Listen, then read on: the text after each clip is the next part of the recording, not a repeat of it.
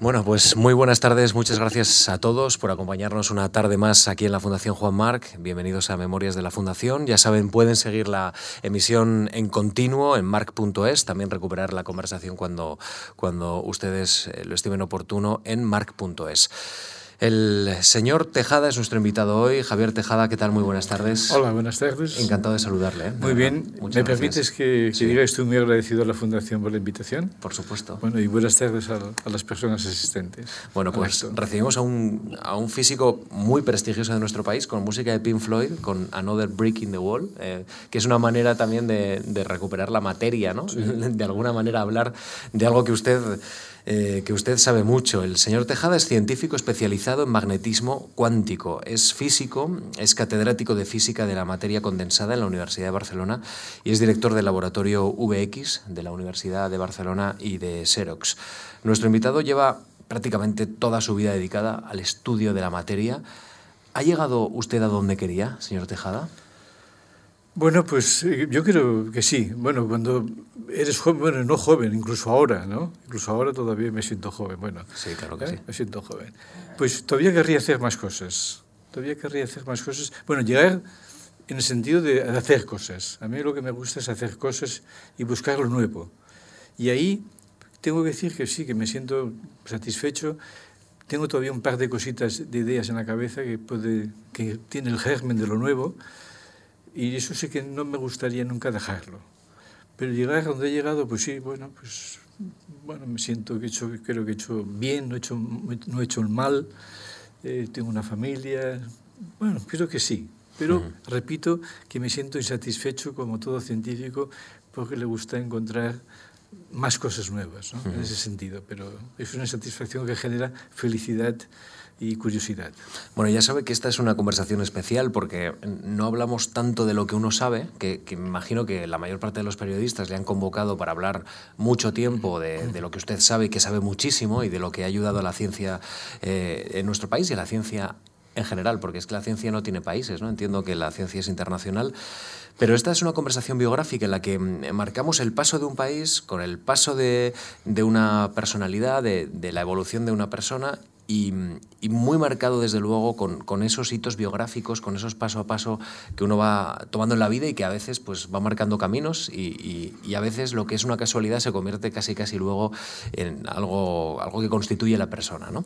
Vamos a empezar, si, si me permite hacer algo de sí, memoria, sí. memoria con usted. Adelante, no es un tercer grado, eh, señor Tejada, pero esto es una conversación venga, biográfica. Que sea un tercer ¿no? grado, venga, hombre, Muy ánimo, bien. ánimo. Pues usted nace en Navarra, en la localidad de Castejón, el 6 de enero de, de 1948. Usted nace en una fecha muy señalada. Esto es lo primero que hay que decir. Sí. Que esto no sé si marca algo de, cuando se es niño, algo de, pues no sé si de carácter o por lo menos de Bueno, sí, generosidad. sí, porque siempre, cuando éramos niños, siempre me habían dicho que me habían traído los reyes. Claro. O sea, que yo era fruto de un regalo que le hicieron a mis padres los Reyes Magos. En ese sentido. Y luego salí perjudicado porque mi cumpleaños coincidía con los Reyes Magos, con lo cual recibía la mitad de los regalos que en principio yo pensaba que debía recibir. Pero eso le hace a uno más generoso, quizá, ¿no? Por lo menos uno, Bueno, con mucho más encaje, sí, en ¿no? Cualquier día, en cualquier caso, nacer el Día de Reyes y en aquella España, Claro. yo creo que lo sentí muy positivo. ¿no? Hay otra manera de verlo. El, el día de uno es el día de todos, con lo que al final sí. es el día de la celebración sí, sí. general, ¿no? De luego además, mirando quién me iba a entrevistar hoy, me he enterado que tú también Sí, sí. naciste el 6 de enero. Sí, por eso lo Ah, preguntaba, porque ah, realmente que- creo que crea por lo menos bastante carácter. ¿eh? Bueno, pues Eh, venga, Hay mucha gente que te dice, qué pena, ¿cómo lo has podido resistir? Digo, bueno, primero no he tenido opción. Sí, eso, eso es lo sí. primero. Y lo segundo, no es para tanto. Creo sí. que hay cosas peores en la vida. Pues yo nací un 6 de enero en Castejón, en casa, en casa de mis padres.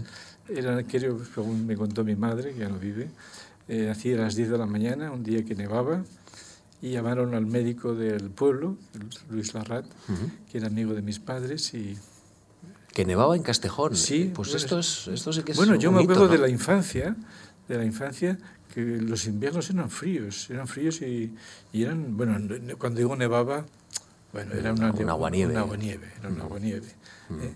Pero yo me acuerdo que sí, que hacía frío y que caía aguanieve, cuando, siendo niño, ¿eh? Mm. Castejón es una localidad del sur de Navarra, eh, una localidad que está al lado del Ebro y es una localidad que tiene una gran cantidad de, de bueno, extensiones hortifrutícolas, que tiene, tiene mucha huerta, ¿no? tiene mucha producción agraria. Pero sobre todo es una localidad que es un cruce de caminos ferroviarios. Sí.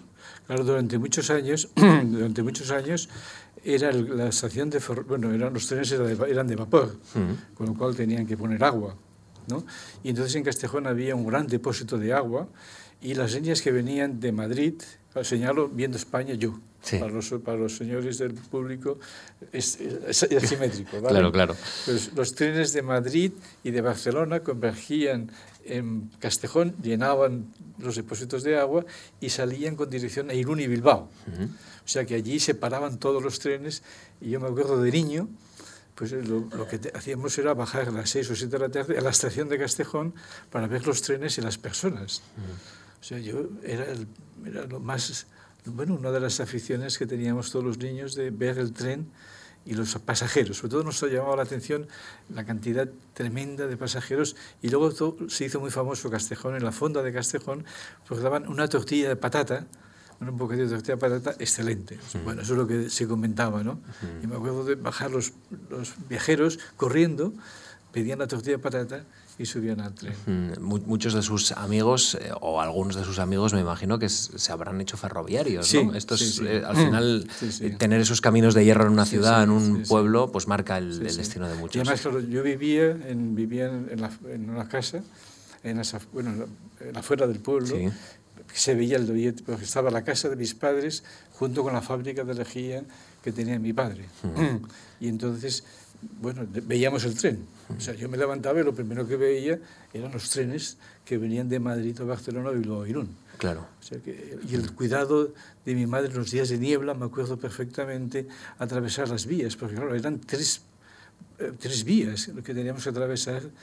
Y claro, niebla, frío, en fin, me acuerdo del tren, el tren ha sido un, un compañero Mm. eh, muy, al que he, he, querido mucho. Mm. He querido mucho. Porque una... eso sí que ha marcado realmente nuestra juventud. Claro, es una juventud. metáfora vital, ¿no? Lo del tren, al final, sí. eh, el poeta utilizaba los ríos, pero yo no sé si, si ya en la España moderna podíamos utilizar los trenes que, que nos comunican entre regiones, entre territorios, que sí. te permiten mm. salir a veces de tu casa y volver dentro de muchos años, ¿no? Al, al origen.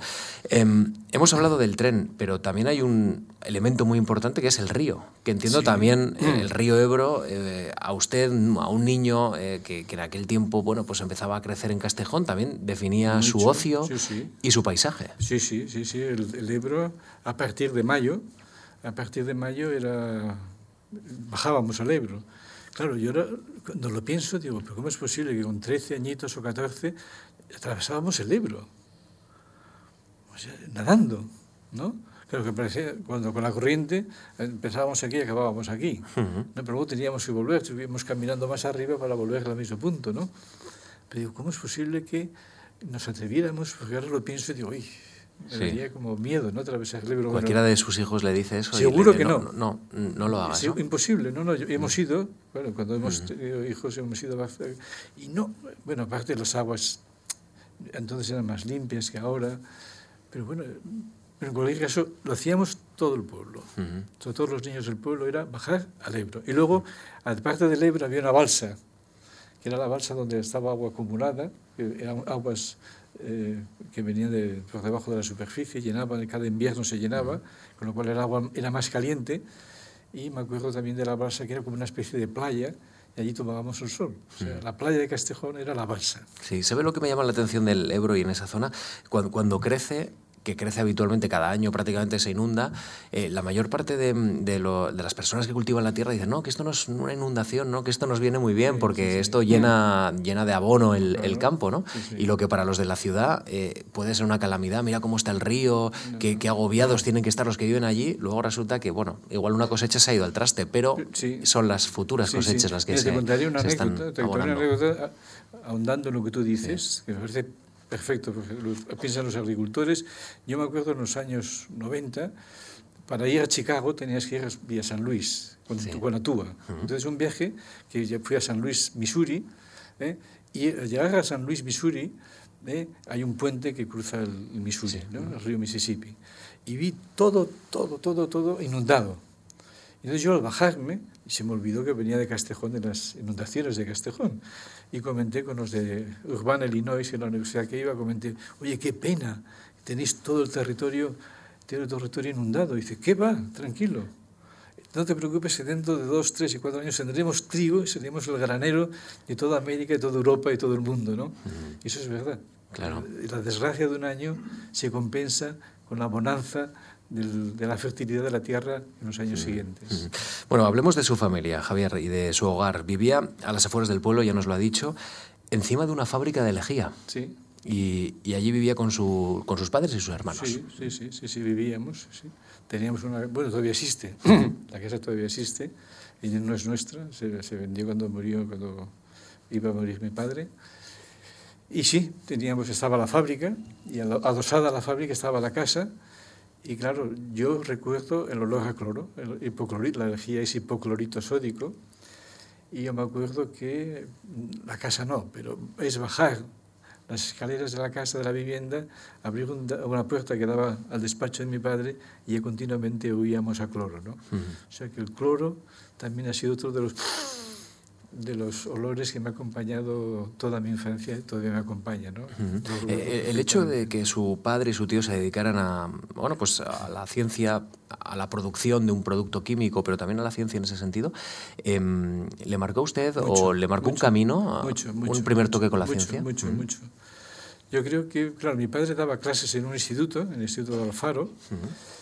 Era buen docente, muy buen docente, y luego era químico, con lo cual, bueno, pues incluso sacó el, cloro sólido para piscinas. La primera patente en España la sacó él. Y yo de, mi padre recuerdo, lo recuerdo en Bata Blanca y dando clases. Y yo creo que el amor que todavía sigo teniendo, que me gusta dar clases, lo heredé de él. Creo que sí, creo que ese 20% que dicen que de, de, de, DNA que tenemos de los, de los ancestros, de los padres, ¿eh? yo creo que un tanto por ciento muy elevado de ese 20% es el amor a la docencia y a la investigación que, sin quererlo, mi padre, viendo, el ejemplo, viendo a mi padre actuando, pues me inspiró. Uh -huh. Y qué importante es el ejemplo, estoy pensando, ¿no? El, cómo sí, mueve, mueve montañas sí, a veces. Sí, sí, ¿no? sí, sí, uh -huh. sí, sí. Claro, uno cuando es padre a veces como estás metido, yo hablo de mí mismo, ¿eh? estás metido, tienes hijos, pero los tienes en una edad que te estás haciendo, ¿no? que tienes que colocarte, que no sé qué, a veces no prestas atención. Claro. Pero ahora, además de padre, soy abuelo. Y claro, me doy cuenta que hay un nieto que me copia todo. Entonces digo, tengo que hacer las cosas perfectas, pues si, no, si las hago imperfectas va a copiar la imperfección.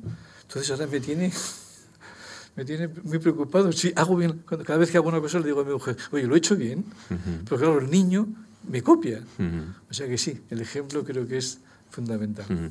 Javier, cuénteme cómo era su madre, o, porque hemos hablado del ejemplo de su padre, pero también entiendo sí, que su madre, madre aporta no solo mucho, a la hora de cruzar mucho. las vías y esa precaución. ¿Qué, madre, ¿Qué, recuerdo tiene usted de Pues mi madre, en fin, un recuerdo, era una, era una excelente mujer, nos dio mucho cariño a todos los hijos, y yo tuve con ella una relación muy buena. O sea, una, mi madre fue, bueno, como una gran madre. Para mí, una gran madre y única. Mm. Tuve una relación especial con ella, especial. Mm. Ese joven ya estaba relacionado con, con, la ciencia, hemos hablado, pero, pero seguro que tenía algún tipo de interés en la lectura, en las conversaciones, en la amistad. ¿Cómo, cómo era ese, ese chaval, ese Javier Tejada que se estaba poco a poco construyendo? Bueno, a mí de niño me gustaban los amigos, me gustaba jugar al fútbol. ¿eh? Y luego mis padres nos obligaban, entre comillas, a que, al verano, en verano, ¿eh? a que leyéramos una o dos horas diarias y a que oyéramos música. Eso me acuerdo perfectamente. ¿eh? Como estábamos en las afueras, incluso podíamos salir al patio de la fábrica, poner música con el tocadiscos en, en, en voz alta, ¿no? con, alto, con, con muchos decibelios, y leer música. Yo he leído mucho, leí mucho de niño, mucho. ¿Y, ¿Y, qué leía? Pues mira, una de, la, una de, las novelas que más me marcó fue, no, no, me acuerdo muy bien el título ahora, de Cronin, de Archibald Cronin, que esa, es una novela que me marcó. ¿eh? Y empecé, luego ya un poquitín más adelante, empecé a leer ya los sudamericanos. ¿eh? Bueno, a Vargas Llosa, claro. a García Márquez. Javier, eh, ¿qué cualidades cree usted que tiene que tener un buen científico, que de alguna manera eh, el científico que usted era cuando era chaval y estaba en, en, esa fábrica de lejía, ese científico que comenzaba a abrirse paso eh, con su vocación, tenía que detectar. No, no sé si ya en aquel momento uno tiene que tener claro que debe ser una persona concienzuda, tiene que tener tesón, tiene que tener, no tener miedo al fracaso, tiene que tener curiosidad. ¿Qué, ¿Qué características ya en aquel tiempo usted empezaba a atesorar para ser luego el científico que ha sido? Bueno, yo creo, creo, ¿eh? que lo que me gustaba mucho era estudiar. Yo era un, buen estudiante, muy buen estudiante de bachillerato, muy bueno.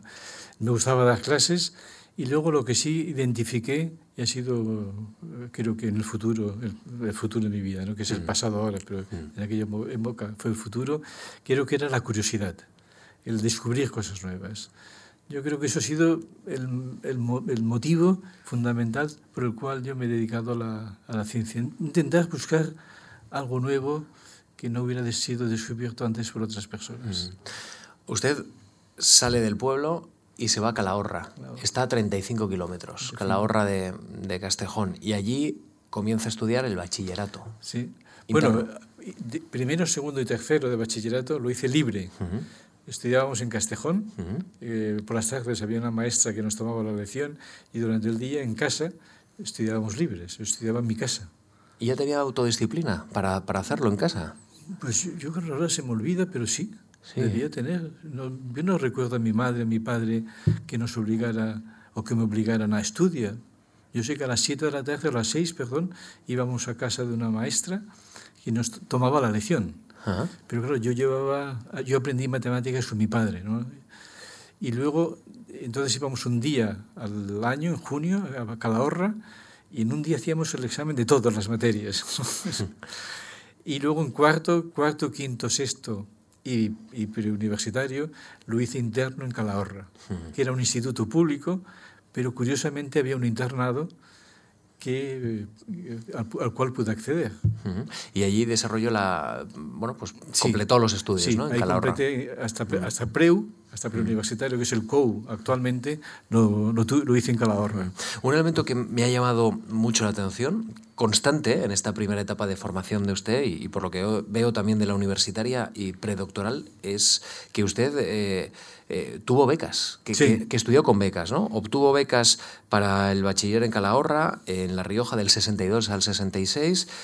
Y esto entiendo que obliga a ser responsable, estudioso, sí, a, a, tener que trabajar por objetivos también, sí, ¿no? Sí, sí, claro, eso era fundamental. Uh -huh. Sí, sí, éramos cuatro hermanos y, y, claro, si sales de casa tenías... Yo, yo era consciente de que si sacaba buenas notas tendría la beca.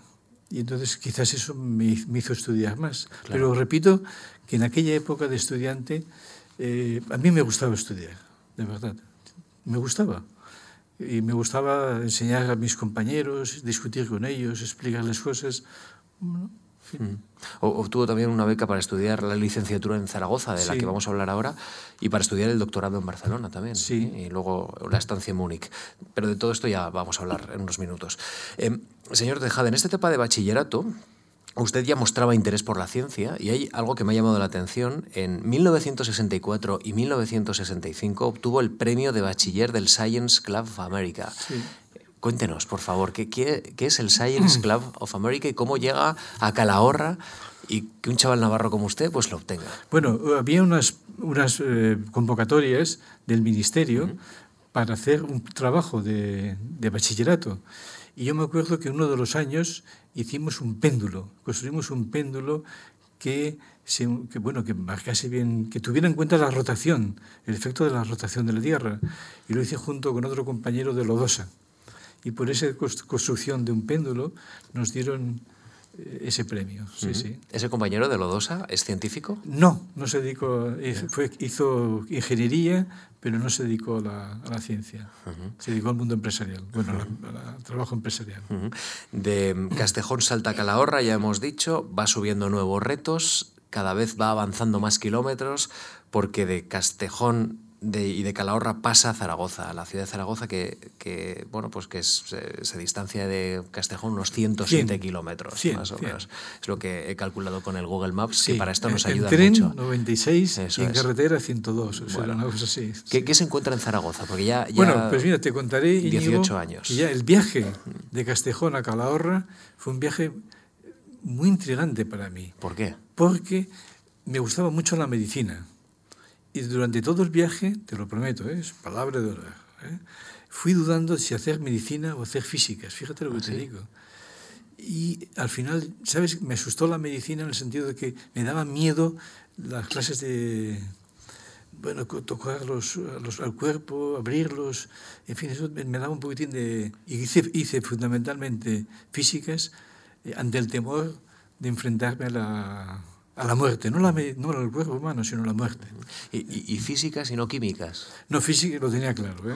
A pesar de que mi padre era químico, la física yo pienso que es una... Atrae, bueno, para, bueno no digo que sean son diferentes. La física exige un- una más matemática. Yo en aquella época me gustaban mucho las matemáticas. La física está mucho más matematizada que la química. La química es más fenomenológica. ¿eh? Y eso no tenía ninguna duda y no discutí nunca con mi padre de eso. Pero sí, sí, sí. Grandes físicos, Javier, eh, han sido grandes filósofos en la historia del pensamiento. Eh, ¿A usted la filosofía también le ha interesado? Sí, sí, sí, sí. He leído, he leído mucho. He leído mucho. Sí, sí, he leído. Sí, sí. Y, entiendo que quizá eh, estudiar los fenómenos o estudiar la materia también ayuda a, a darle vueltas al, al sentido Mucho, de las cosas y mucho, el sentido de la mucho, realidad, ¿no? Mucho, mucho, ¿No? de verdad. Y ahora cuando a medida, aunque si me permites que dé un salto, Claro. ahora que me he hecho mayor, sí que creo que eh, los científicos, eh, como todos los seres humanos, como todas las personas que están en esta sala, que Mm. nos estarán oyendo, viendo, ¿no? pues la humanidad tiene retos, no tiene retos importantísimos. ¿eh? Yo creo que el hombre tiene que ser consciente en todas las épocas de su vida, en mayor o menor medida, dependiendo de la edad y de la formación, de los retos de la humanidad. O sea, no, no solamente de los retos propios de la familia, que también son importantes, bueno, salvar, tener todas las necesidades cubiertas, pero creo que pensar en más allá del sentido de abrir fronteras, ¿no? Por ejemplo, actualmente estoy muy preocupado con los objetivos de desarrollo sostenible de la humanidad, los ODS de la ONU, el hambre, el agua, la energía, la paz, las guerras, eh, la contaminación, el cambio climático. Yo creo que ese tipo de problemas eh, son importantes. Y eso me viene también, también una, una discusión, ya me lo leí hace tiempo, una discusión, fíjate, que tuvieron Hobbes, el gran filósofo político Hobbes, con, eh, con Galileo. Hobbes visitó Florencia y se entrevistó con Galileo. Fíjate, en aquella época, siglo XVII, que el telescopio empezaba a aparecer. ¿eh? Y entonces eh, eh, discutían, discutían sobre, discutieron sobre quién tenía que legislar en el siglo XVII, si el científico o el, o el- o el jurista. O sea, imagina- y, y en el siglo XXI estamos igual. ¿Quién de- debe legislar? El legislador, seguro, pero legisla en función muchas veces de los conocimientos que le traspasan los científicos. Y a veces no solamente son conocimientos ya probados, sino son simulaciones. Por ejemplo, estamos eh, legislando sobre el cambio climático, que yo no dudo de que existe cambio climático, ninguna duda, pero muchas de las legislaciones que se hacen son en base a simulaciones que se hacen de cómo será el escenario futuro de 2040-2050. O sea, ¿quién tiene que legislar? Pues esa pregunta que nos hicimos, yo me hice hace muchos años, creo que es una pregunta muy actual también. un Eh, eh, con esto me lleva a la reflexión, es que usted llama a que el científico tiene que estar en este tiempo, ¿no? Sí, señor. Y, Sí, sí. y aquí hay una hay parte de, de una reflexión que usted ha comentado a otros compañeros periodistas, porque usted habla mucho con periodistas, ahora, ahora hablaremos, en un rato hablaremos de su tarea divulgativa, pero, pero cuando usted plantea que la ciencia en España eh, tiene que adaptarse a los grandes retos, pero sobre todo un científico tiene que pensar en lo grande, en lo importante, en lo que tiene que mover la humanidad, ¿no? Y, esto sí que es, es, muy curioso porque entiendo que hay compañeros suyos que se especializan tanto en cuestiones concretas y tan cercadas y perimetradas que a veces igual no tienen tanta funcionalidad para una sociedad, ¿no? Sí. Bueno, yo no quiero hacer ninguna crítica a nadie, ¿eh?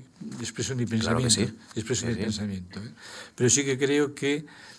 Claro, España tampoco es un país que, que admita eh, o sea, que dé oportunidades a personas que se puedan plantear grandes retos. Porque, bueno, la carrera científica tiene unos parámetros, ahora está todo tabulado, ¿no? Tienes que publicar tantas cosas en tantas revistas, y no, entonces los, la gente joven ahora se ve muy marcada en una carrera de objetivos que no tienen que ver mucho con el descubrimiento, sino con el logro del día a día, de, la publicación del día a día. Yo creo que eso, en principio, va en contra de verdad de los grandes objetivos que tiene que tener la persona y la ciencia, que es descubrir lo nuevo y valorar la valentía de las personas para meterse en temas nuevos. Pero eso, a la hora de querer ser ahora catedrático de universidad, los chicos no se lo pueden permitir. Mm, es una visión más humanística de la ciencia, ¿no? Eso es muy interesante. a veces eh, la, versión científica y técnica nos, nos hace pensar que, que, no hay una trascendencia más humana y, y, al final la ciencia, el servicio de la persona y del bienestar común, pues siempre es, muy, es una aproximación muy sugerente.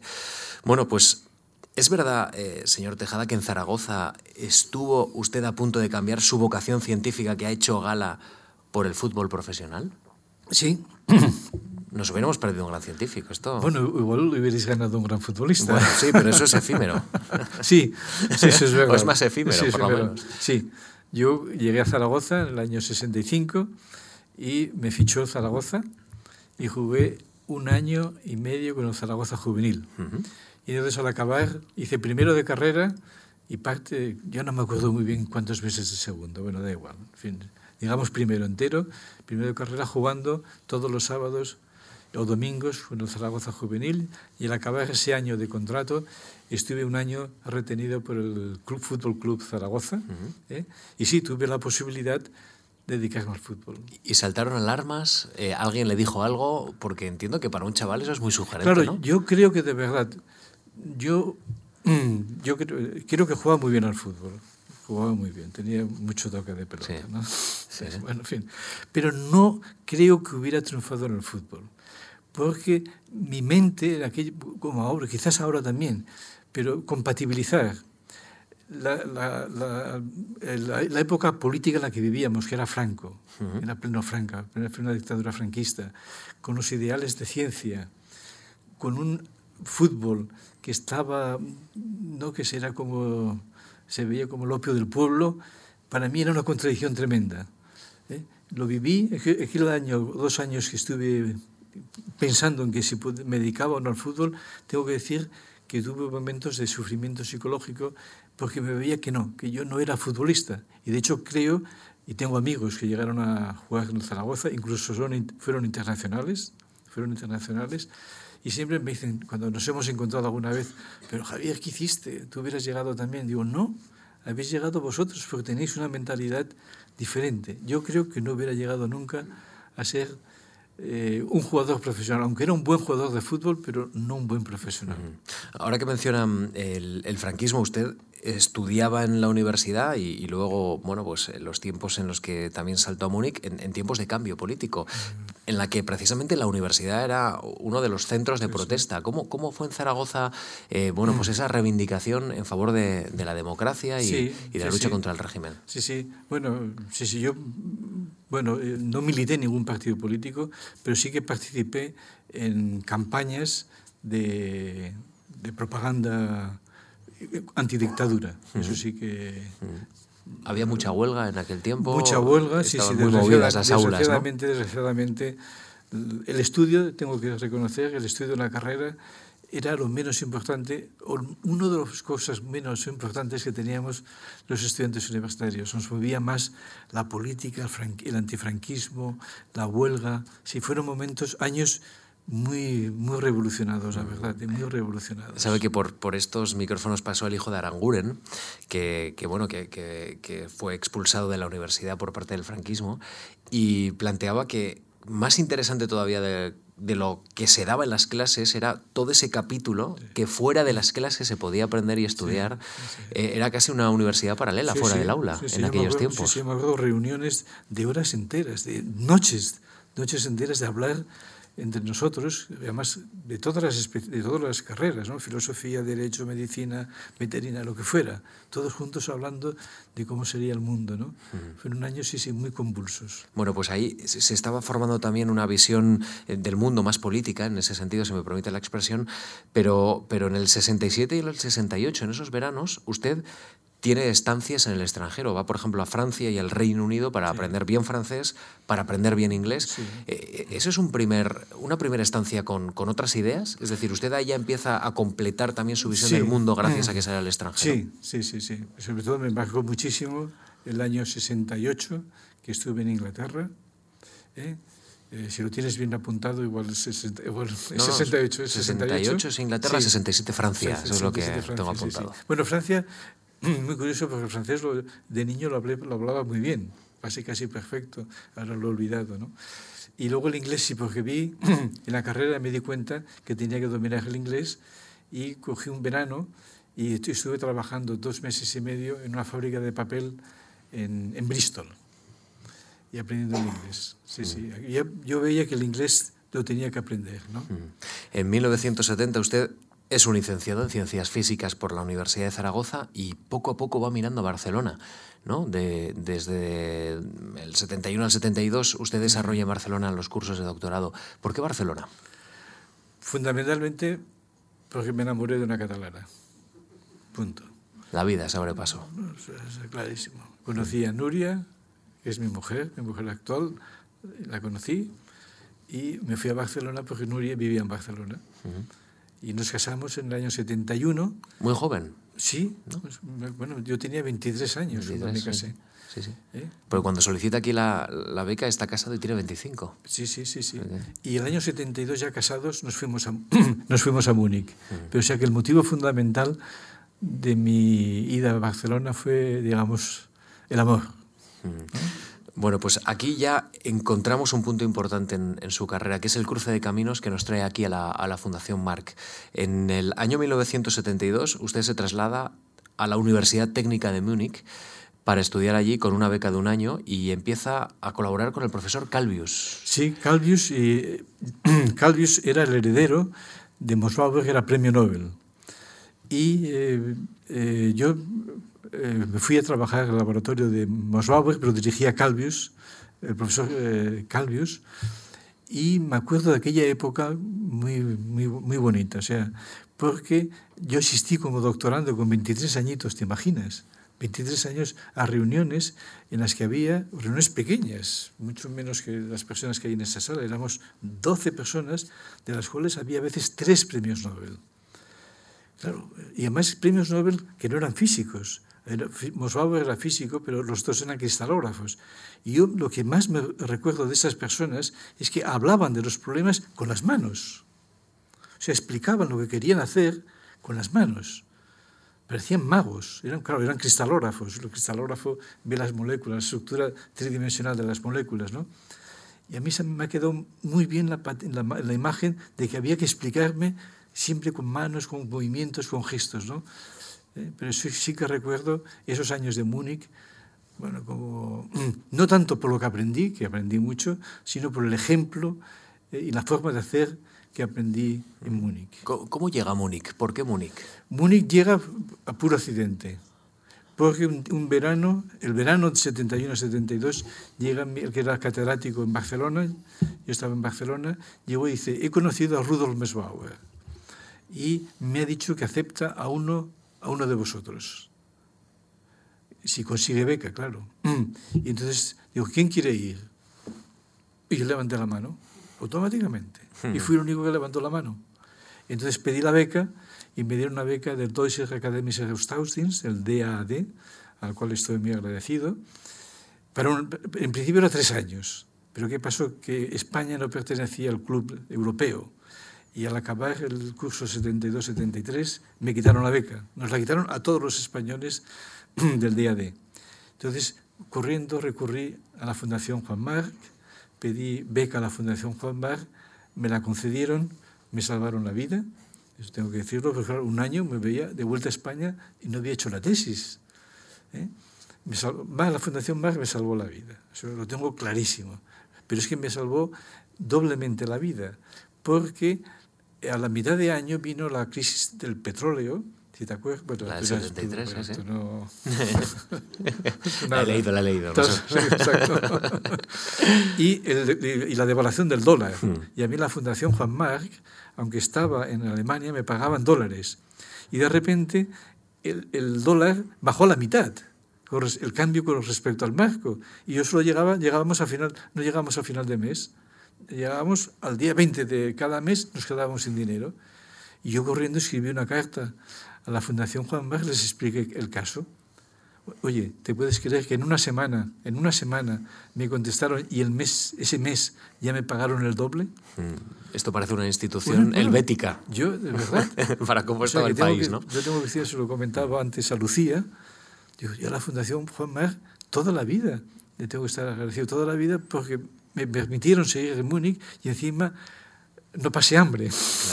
bueno, no pasamos hambre, aunque mi mujer también, pues mi mujer también estaba haciendo la tesis doctoral, etcétera.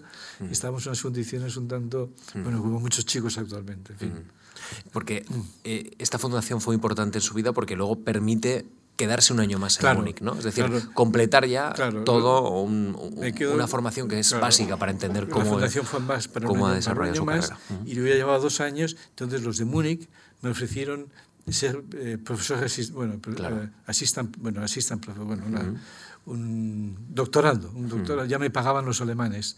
Y además tuve la gran suerte de que Calvius, esta persona, eh, me contrató el segundo semestre, me dijo, bueno, Javier, como vas a volver a España, igual no vas a encontrar trabajo en meses, te voy a hacer un buen contrato para que puedas ahorrar dinero y puedas vivir durante unos meses en España. Y me acuerdo que al cabo de los meses yo fue la primera vez que pagaba impuestos. Pagué impuestos por primera vez en Múnich. Y al cabo del año 76 y pico, 76, cuando volví de, de repente en mi cuenta bancaria me llegó una transferencia de, de, la hacienda alemana de un sueldo del triple del sueldo mensual que tenía en Barcelona. Y eran los impuestos y como además lo hicieron muy bien los alemanes, me hicieron un contrato de menos de seis meses para que no pagara todos los impuestos, con lo cual me salvaron también los cuatro meses de, que estuve sin trabajo hasta que tuve el contrato con la universidad. ¿Sabe que Calvius escribe a la Fundación para apoyar su candidatura en, en la ayuda que le ofrece la Fundación Marc y dice, eh, se merece la ayuda porque ha colaborado con el departamento con extraordinaria aplicación. Usted tenía muy convencido a Calvius. ¿eh? Digamos que, remaba a favor de usted de forma muy decidida. Y esto no creo que sea tan habitual. Es decir, eh, entiendo que es un orgullo para usted haber podido, pues, haber destacado y, con toda la humildad haber dicho, oye, hasta aquí llego y esto es lo que puedo ofrecer. Sí, sí.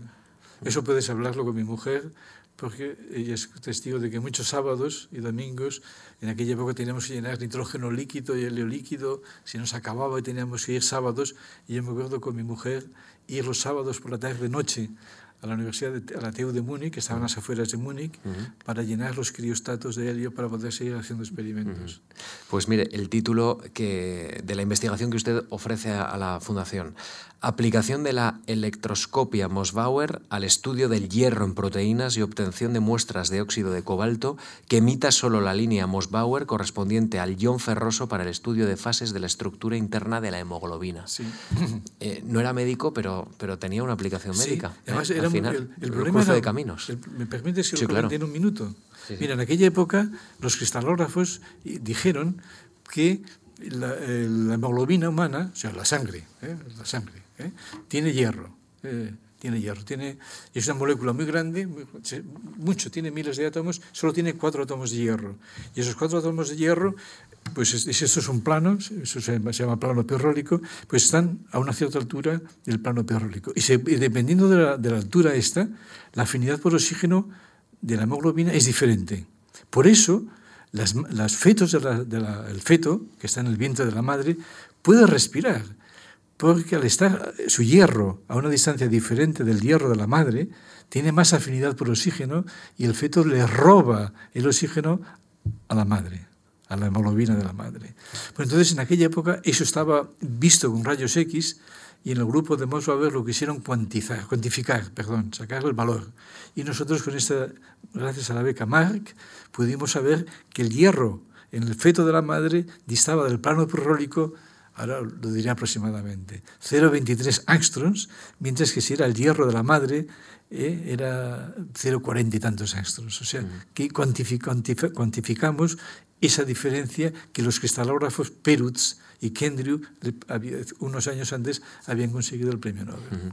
Múnich en aquel tiempo era un centro para la física europea, eh, pero claro, había una gran cantidad de científicos al otro lado del muro que también se dedicaban a rivalizar con, con, con, la parte de la Europa occidental eh, en la ciencia. ¿Cómo vivían ustedes la Guerra Fría, el telón de acero y, y además desde Alemania, un país dividido? Claro, y además, fíjate, nosotros algún viaje hicimos al telón de acero. Lo hacíamos a través de Berlín. Por ejemplo, había congresos en Varsovia. Yo me acuerdo de un congreso que cogimos el, el tren en Múnich, fuimos a Berlín y de Berlín a Varsovia y me acuerdo de los bopos, ¿no? Al entrar, los, la policía, ¿no? Que te los nervios, ¿no? En, en la era una cosa espectacular.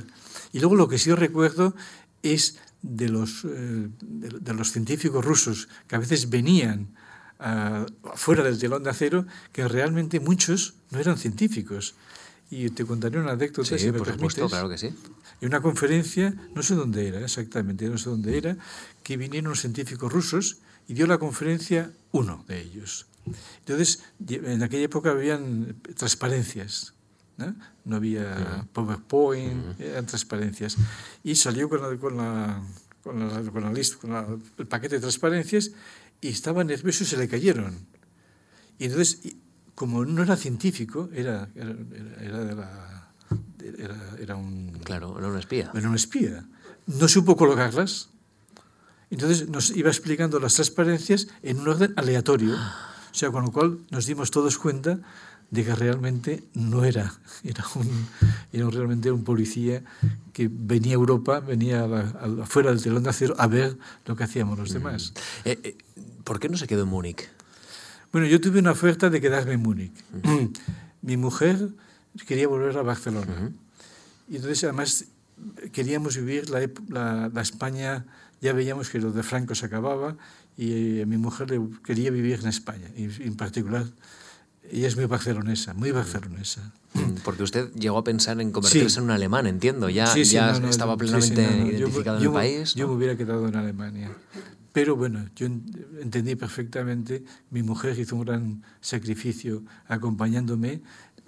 Tengo que decir que, que humanamente nos fue muy bien, porque incluso para los emigrantes montamos un instituto nocturno, que los hijos de los emigrantes podían hacer el bachillerato, ¿eh? y venían de España una vez al año a examinar. Y nosotros por las tardes alquilábamos un local y tuvimos durante tres años, los tres años que vivimos en Múnich, por la tarde, tarde-noche, a partir de las seis hasta las nueve dábamos clase a los hijos de emigrantes para el bachillerato. Pero, bueno, Pero producía un poco lo que usted vivió, ¿no? En su casa. Exacto, exacto. Sí, sí, sí, sí. Y además era, eran hijos de inmigrantes, con lo cual para nosotros era de verdad era una satisfacción ver esos chicos que, que no podían acceder a la enseñanza alemana, ¿eh? porque no tenían quizás los medios, eh, en fin. Y, y bueno, son, hicieron el bachillerato español. Uh -huh. El bachillerato español lo hicieron. Era una cosa que era, se llamaba el bachillerato radiofónico. Entonces, el, el, dinero que la Embajada Española daba para las emisiones radiofónicas, eh, pactamos con la Embajada que nos lo diera a nosotros y ese dinero, con ese dinero alquilábamos las aulas y con ese dinero, eh, alquilar de las aulas, los chicos venían y nosotros no cobrábamos nada, nada. Simplemente era poder tener un sitio para poder dar clases a los hijos de los emigrantes. Yo creo que eso nos bajó mucho humanamente a mi mujer y a mí, pero llegó un momento en que una vez que se me acababa el contrato, que yo ya tenía prácticamente hecha la tesis, decidimos volver. Bueno, vuelve a Barcelona y, allí eh, empieza una carrera académica muy, muy brillante y de investigación. ¿Usted ha llegado a plantearse saltar al ámbito privado? Es decir, ¿siempre, se ha, eh, siempre estado con, digamos, la educación o, esa parte que nos contaba su padre, el ejemplo de, la bata blanca y de la formación y de la educación y del aula me influyó mucho. ¿De alguna manera usted se planteó en, en Barcelona ya optar por, por el ámbito privado? No. Nunca. No, nunca nunca. Aunque sí tengo que decir que debido a la influencia paterna, eh, bueno, del ejemplo de mi padre, sí que he tenido siempre mucho contacto con las industrias. O sea, sí que yo me he dedicado durante mucho tiempo, el 100% de mi investigación fue básica. O sea, ciencia básica, la ciencia, lo que entendemos por ciencia, ¿no? Publicaciones, descubrimiento de lo nuevo, pero sí que a partir de una cierta edad también fui consciente de que lo que aprendí y lo que, lo que trabajaba podía tener aplicaciones tecnológicas y entonces sí que contacté con empresas y, de, hecho pues eh, llevo veintitantos años colaborando con empresas no solamente españolas sino de europeas y, y fuera, de, fuera de Europa también ¿Cuántas patentes tiene firmadas con ellas? Pues 22, eh, me parece que son 22 patentes, sí. 22 patentes, sí. ¿Y, y con industrias o instituciones como el Banco Central Europeo, por ejemplo, que, usted bueno, pues tiene un acuerdo, digámoslo así, tiene una, eh, una mm, eh, podemos decir, pues, pues un procedimiento para asegurar la seguridad de la moneda única, ¿no? Este es un poco, aunque no me puede dar muchos más detalles, entiendo, pero, pero ese es un poco el ámbito. Sí, sí. Bueno, tengo que decir que el euro es la moneda más segura del mundo. El euro no sé cuántas medidas de seguridad tiene. Tiene tres niveles de seguridad. Uno que es el que todo el mundo sabe, que si miras según como mires, la luz se refleja, etcétera, ¿no? El hilo metálico, ¿lo ves? ¿Eh? Tiene otro nivel dos, que es el nivel que conocen las empresas de vending, por ejemplo. Claro, tienen que conocer que, que, tienen que leer del, euro, del papel que meten en las máquinas. Y luego el tercer nivel son medidas que solo sabe el Banco Central Europeo. ¿Eh? y es la, la moneda más segura que hay en el mundo. ¿eh? Eh, falsificar un euro vale muy, es muy barato para, para, el Banco Central Europeo, pero falsificar un euro bueno, bueno, bueno para un falsificador, no sé si le sale a cuenta. Claro. Y de hecho se falsifican muy pocos euros, creo que muy pocos. Comparado con el dólar, el dólar es al revés. El dólar permite que se falsifiquen, ¿eh? porque el dólar, la política, yo entiendo, cuidado, ¿eh? no soy un experto, pero yo me he hecho la imagen de que el euro es como Europa, ¿no? una cosa segura, sólida, que todo el mundo confía en ella. Y los americanos confían más en la, en la, en la vigilancia. ¿Quién me falsifica? No, por ejemplo, hay, una, hay un dicho, hay un comentario, ¿eh? que durante tiempo los iraníes ¿eh? falsificaban el dólar iraní, el dólar americano iraní era más perfecto que el dólar americano. Y eso lo hicieron para poder eh, armarse, para comprar armamento. ¿eh? Y eso, claro, los americanos ya lo sabían. Entonces seguían la ruta del dólar iraní ¿eh? y sabían de qué, de qué se estaban dotando, siguiendo, vigilando el, el, trayecto del dólar iraní. O sea que son dos políticas completamente diferentes, la europea de la, del americano. Un físico cuántico metido en la seguridad de la moneda única. Esto eh, nadie se lo hubiera podido decir cuando estaba en Castejón, ¿eh? ¿Eh? que, íbamos a llegar a estas cotas. Sí, sí, ah. sí, sí. y fue una experiencia muy, muy bonita. Mm. Tratar con el Banco Central Europeo con personas que, que, que aman Europa. Mm. Que aman Europa, bueno, en fin, la política monetaria es otra cosa. Claro. ahí no quiero entrar en absoluto. Sí, sí, por eso se lo dejamos a los economistas. A los economistas, que son los Pero que quiero decir que mm. Europa creo que es uno de los grandes logros de los europeos. Un logro, yo, lo, yo diría que es un logro de la humanidad. La Unión Europea es un logro de la humanidad. Todo, y todas las instituciones europeas, creo que les tenemos que estar, España, muy agradecidos a los españoles tremendamente agradecidos. Bueno, los que le conocen destacan de usted su gran capacidad divulgadora, que esto lo estamos comprobando. Eh, no rehuye entrevistas, contactos con los medios de comunicación, eh, conferencias, eh, vuelve y aunque le invite una comunidad pequeñita o un instituto, allí va y usted expresa e intenta, intenta contagiar ese amor a la ciencia. Pero aquí, desde luego, hay hay una persona también importante, que es el, el, el, eh, científico ruso Eugen Chubnovsky, creo que lo he dicho bien, Chubnovsky. En 1990 usted se encuentra con él en Barcelona Sí. y, y juntos crean una especie de concertación, no solo científica, sino también divulgativa, Divulgativa. que ha dado a, a algunos libros que ahora diremos a nuestros eh, lectores, escuchantes y oyentes que pueden encontrar en las librerías y que son alucinantes, que es la apertura de un mundo interesantísimo, sí. que es el que más o menos conoce o el que más o menos nos está desarrollando Sí. en esta tarde Sí, sí. tejada. Sí. Sí, el, el- el cruce de mi vida con la de Eugene Chudnovsky creo que también marcó. Nos ha marcado a los dos. A, a mí mucho. Y él también reconoce que mucho. Somos complementarios. Él es un teórico, yo soy un experimental. Y Eugene eh, eh, fue eh, un disidente ruso porque un día eh, dio clases, estaba en, Kharkov, y dio una clase, cogió un vaso de agua y lo movió y generó una turbulencia.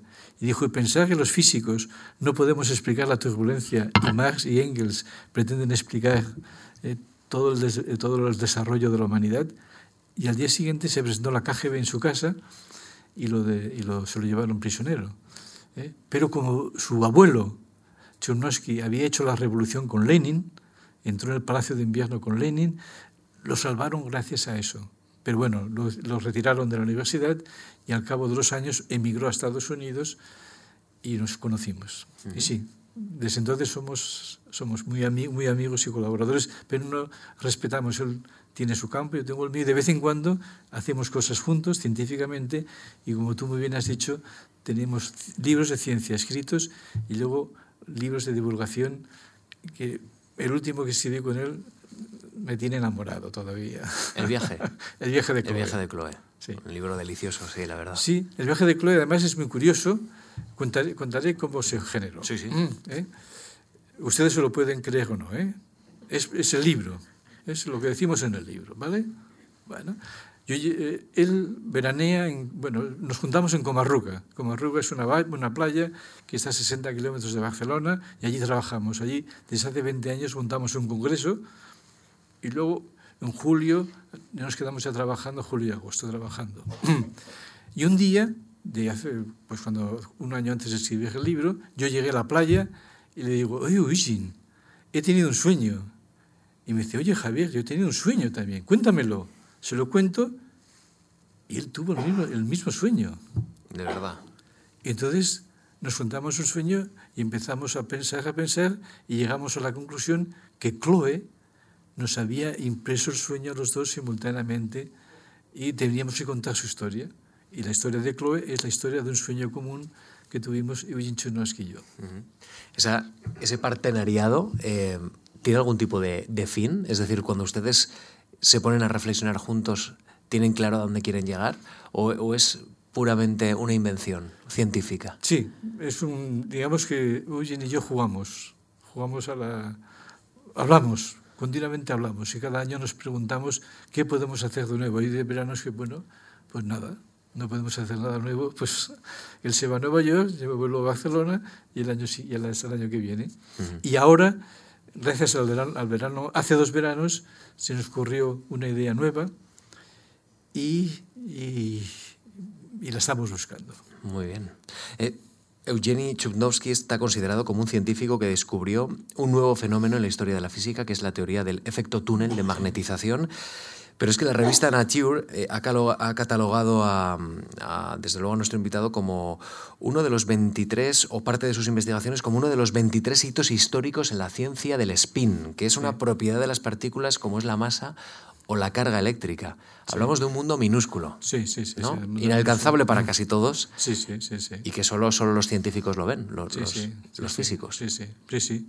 La revista Nature calificó nuestro descubrimiento como uno de los 23, eh, cronológicamente hablando, el nuestro es el 22, cronológicamente hablando, ¿eh?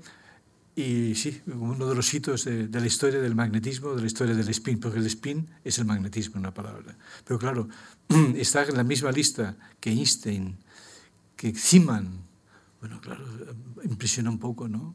Realmente lo que hemos hecho nosotros no tiene, está a años luz de lo que hicieron esos científicos, pero bueno, estar en la misma lista es, es muy bonito. Bueno, ¿no? es un peldaño seguro que ayudará a otro científico a subir otro Sí, sí, y sí. subir la escalera. Al final alguien subirá toda la escalera o, o nunca. No, no sé si, si se acaba de subir la escalera. Pues ahora dentro, comentas, ahora dentro de ese, de ese mundo de spin es donde estamos buscando un fenómeno nuevo. Se, se nos ha ocurrido que tiene que existir y estamos dándole vueltas a ver cómo hacer el experimento. ¿Y os juntaráis en Barcelona o en Comarruga el próximo lo más verano? seguro, no, lo más seguro, en abril, eh, pues, bueno, como no sabe- nadie sabe lo que voy a hacer, ¿no? en abril me voy a Nueva York a hacer el experimento. Bueno, pues mucha suerte, ya nos irá Bueno, comentando, bueno, Javier. Ya veremos, ya veremos. pondremos velas, pondremos velas. Creo que mm, de esta conversación sale la idea de que Javier Tejada tiene una parte humana muy, muy desarrollada, una, una parte humanística, un interés por su sociedad, por, por, por el otro. Y, y creo que esto, en cierta forma, explica algo que al entrar en esta conversación no entendía por qué, pero que me llamó mucho la atención. Usted acaba de escribir un libro, acaba de participar en un libro que eh, intenta mirar con otros ojos el Prado. Sí. Y yo pensé, ¿qué hace un científico, un físico, experto en el spin, en la magnetización, hablando del Prado, del Museo del Prado? Sí. Y ahora Pues empiezo a comprenderlo poco a poco. Mira, yo monté hace 10 años un grupo de reflexión que se llama GISME. Lo pueden encontrar en internet, www.gisme, con G, gisme.eu, de Europa. ¿eh? Y entonces, una de las ideas que tuvimos fue, eh, hablamos con el director del Museo del Prado, ¿eh? Y era que fuéramos, bueno, GISME somos catedráticos de universidad y gente, y gente joven, ¿eh? y, y somos de todas las especialidades, de todas. ¿eh? Y entonces se me ocurrió la idea de hablar con el director del Museo del Prado ¿eh? y decir, oye, ¿por qué no hacemos la siguiente experiencia? Vamos a Madrid, uno de nosotros se sienta junto con un conservador del museo delante de un cuadro, el conservador dice lo que ve del cuadro desde el punto de vista artístico y nosotros comentamos el cuadro desde el punto de vista de nuestra especialidad. ¿eh? Y la idea les gustó. Hicimos un vídeo eh, sobre 17 cuadros o 18 cuadros con 18 personas diferentes, ¿eh? 18 conservadores y 18 personas de nuestro grupo. ¿eh? Y bueno, ya las ha hecho un libro. Editorial Anaya, Tecnos, lo ha, lo ha publicado. Yo tuve la suerte de que me tocó El Jardín de las Delicias del Bosco. Claro, madre mía, qué inmensa suerte. Uy, Dios mío, cuando lo cierras, ¿no? Es como si fuese el Big Bang. Lo abres y dices, ¿no? Y luego la teoría de la evolución de Darwin. Bueno, a mí, es, eso, bueno, en fin, en fin, estoy... Fue una experiencia para todos nosotros, ¿eh? Una experiencia, además eran los lunes, que en aquella época el Prado cerraba. Imagínate, el Museo del Prado cerrado, todo para nosotros. Eh, Avanzar, había seguridad, ¿eh? pero avanzar por las salas llenas de cuadros, solamente con nuestros ojos que lo estábamos, que lo estábamos viendo. Fue una experiencia realmente espectacular, espectacular. ¿Esa relación con el cuadro ahora la tiene con los números? Sí, sí. Muy bien, muy bien. Oye, Íñigo, muy bien, muy bien. Muy bien. Una buena, una buena relación. Soy un periodista, no, no soy un científico, pero al final unimos ideas. No, no hacemos sí. mucho más, pero Pues unimos bien, ideas. Sí. Antes te he hablado de, de esa preocupación, ¿no? Y yo tomé contacto, bueno, yo escribí un día un proyecto a la Fundación de la Ciencia y la Tecnología Española, la FECIT, para hacer una, exposi- una exposición sobre los números. Y en principio queríamos poner números a todas las disciplinas del conocimiento humano, a la física, a la química, a la ingeniería, a la arquitectura, a la biología, a todas. Pero en ese proyecto, de repente un día, asistí a una conferencia del presidente español del Pacto Mundial de Sostenibilidad que hablaba de los Objetivos de Desarrollo Sostenible de la ONU, los ODS, que son 17 objetivos. El hambre, las guerras, eh, el cambio climático, el agua, la riqueza, en todo. ¿no? Los, los- los 17 pro- y además es un- son objetivos de 7.500 millones de personas. No son objetivos de los madrileños, de los catalanes, de los españoles. No, no. 7.500 millones de personas tienen esos objetivos que ha definido la ONU. Entonces llegamos, quisimos poner números a los objetivos y hemos hecho una exposición que está recorriendo España con eh, los números y lo hemos titulado Los números y la humanidad. Entonces, aparte de poner números a la física, a la química, ¿eh? también hemos puesto números a los objetivos de desarrollo. Y eso es gracias, tengo que agradecerlo públicamente a la, a la FECIT, a la Fundación por Ciencia. Y si me permites un ejemplo, claro. dado que estamos aquí, ves, yo me lleno este vaso de agua. Mm. Imagínate, no me lo beberé ¿eh? entero, pero imagínense ustedes que me lo bebo. Puedo asegurar y poner la mano en el fuego de que me he bebido 100.000 moléculas del agua que se bebió Cristóbal Colón el día que descubrió América. Esos son los números. A esa conclusión te pueden llevar.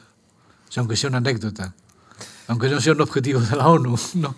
Pero que pensar en los números creo que la aritmética es el gran salón donde uno penetra los números te permiten penetrar en la ciencia y no solamente en la ciencia. Ahora hemos visto que penetran en la vida de las personas, entran en las políticas mundiales, en la geopolítica.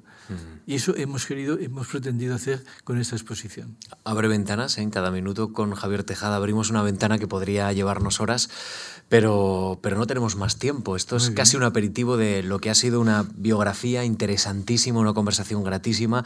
Nuestro invitado tiene reconocimientos, la verdad es que muy importantes, como el Premio de Física de la Real Sociedad Española de Física Fundación BBVA. Es miembro de este organismo, de, de esta Real Sociedad, de la Yaquiunde Vasca, de la Sociedad Americana de Física. En 1996 fue investido honoris causa por la City University de Nueva York. Ha dado clase, bueno, pues en muchísimas instituciones eh, europeas, en el CNR de, Grenoble y, y, también tiene el Premio Príncipe de Viana de la Cultura de, de la Comunidad Foral de Navarra. La verdad es que podríamos hablar con usted de horas y horas y horas, pero, pero bueno, esto, esto es un primer contacto y creo que ahora muchos de los que estamos aquí seguiremos sus pasos, muy esa bien, exposición, esos bien. libros y el viaje de Chloe, que es una lectura fascinante y, y, enormemente grata. Así que gracias, Javier. Bueno, déjame que te diga que he disfrutado mucho hablando contigo. Bueno, pues gracias. He pasado un rato mutuo. y con ustedes también, aunque no haya hablado, simplemente con mirarles me siento muy satisfecho, muy amable. Bueno, Javier, amable. Eh, ha sido un gusto conocerle y la próxima sesión de Memorias de la Fundación recibiremos al filósofo Víctor Gómez Pin. Será el lunes 18 de marzo. Gracias de verdad.